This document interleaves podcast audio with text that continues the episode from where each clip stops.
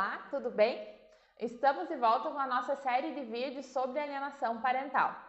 No nosso primeiro vídeo já vimos que a prática da alienação parental traz efeitos gravíssimos ao psicológico da criança e ao adolescente, que ela é utilizada como um objeto de vingança utilizado pelo alienante contra o genitor alienado. Já nesse segundo vídeo, nós vamos analisar o artigo 2 da Lei da Alienação Parental, onde temos exemplos e prática de alienação parental. No inciso 1, já vemos a campanha de desqualificação do genitor alienado, onde o genitor alienante utiliza de frases para tentar denigrir a imagem do genitor alienado, tentar manchar a sua imagem, falar mal dele para que a criança rompa seus laços com ele. Por exemplo, o teu pai não gosta de você e nos abandonou, o teu pai nunca ligou para você, entre outras frases que buscam denegrir o genitor alienado. Já no inciso segundo, vemos a tentativa da retirada do poder de decisão do genitor alienado na vida da criança ou do adolescente. O genitor alienante, como prática da alienação parental, decide sobre tudo na vida da criança e do adolescente sem levar em consideração e nem pedir a opinião do genitor alienado.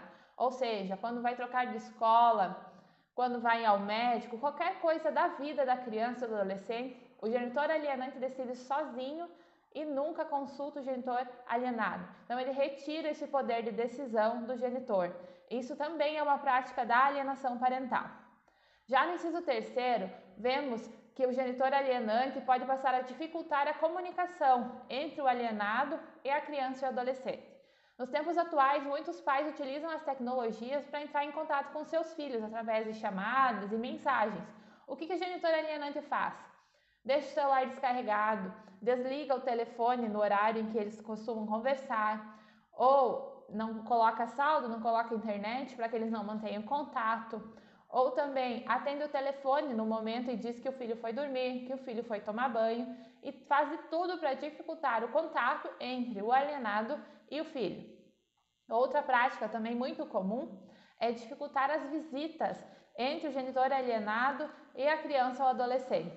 Quando existe um processo de guarda, normalmente são regulamentadas as visitas para alguns dias por semana, algumas horas por semana, de 15 em 15 dias. E o que, que o genitor alienante faz? Ele começa a colocar empecilhos nessas visitas, começa a gerar alguns compromissos, algumas coisas que a criança tem que fazer no horário em que deveria estar realizando a visita com o genitor alienado. Então, ele começa a atrapalhar a, realização das visitas. Isso também é uma prática da alienação parental.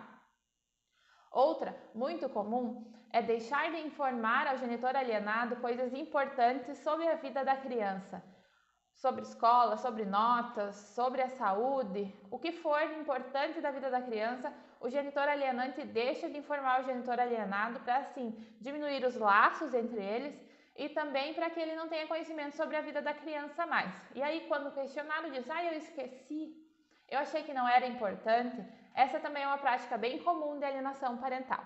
Outra prática que vemos constantemente é a imputação de falso crime, uma denúncia falsa contra o genitor alienado, onde o genitor alienante coloca falsas memórias na cabeça da criança, fazendo ela acreditar que o seu genitor cometeu algum crime, algum abuso contra a criança ou adolescente. Ou seja, o genitor alienante começa a dizer: Filho, você lembra quando seu pai fez isso? Quando sua mãe fez aquilo?